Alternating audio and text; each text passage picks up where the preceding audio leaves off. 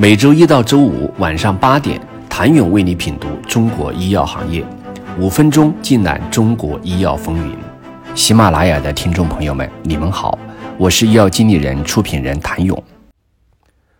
无疑，减持新规让一部分抱着上市及财务自由的创始人和股东的致富梦碎了。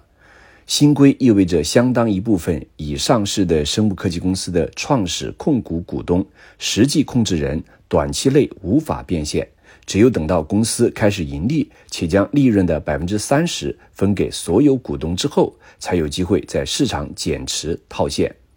有医药观察人士认为，证监会针对股东减持的政策，能够在一定程度上规范上市公司的减持行为，避免一些企业的大股东只是为了把公司做上市来套现，而忽略了企业的发展。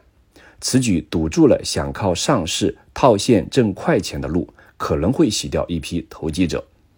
历史上，A 股市场出现过大小非、过大小非上市的目的不纯。不是为了资源优化配置，股市成了部分大小非套利的场所。A 股二级市场承受着巨大的减持压力，市场供需关系严重失衡。当然，也有人对新政的后续实施细则颇有疑惑之处，如已经披露减持计划但尚未执行的，是否进行追溯、破发、破净的时间节点等等。资本寒冬，生物医药企业破发。发不出，股价腰斩等等，来自于二级市场的压力早已传导至一级市场。只是此一过后，一级市场的环境或许会更差，但同时也会逃出真金。上市后破发，股价腰斩更比比皆是。一二级市场估值倒挂的情况有所缓解，但远没有回到正常水平。LP 出手已经很谨慎了，未来可能会更谨慎。减少或者放弃投资医药行业也不是不可能。有一级市场投资人认为，对生物科技公司创始人而言，要做最坏的准备，刀刃向内，重新评估公司的产品管线，果断地砍掉竞争力弱的产品，积极谋求合作，降低运营成本，继续过冬。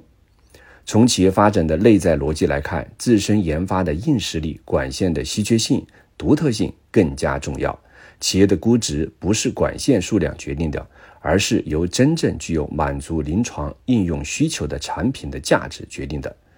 在一名行业观察者眼中，很多国内的生物科技公司搭建团队的目的就是 IPO，五年内不能上市，投资人便会将企业判死刑，这是违背产业发展逻辑与周期特点的。减持新规的出现，让生物科技公司。不再服务于投资人，而是要真正追求于具有临床价值的创新。A 股爆了 IPO 更难了，未盈利生物科技怎么办？请你明天接着收听。谢谢您的收听。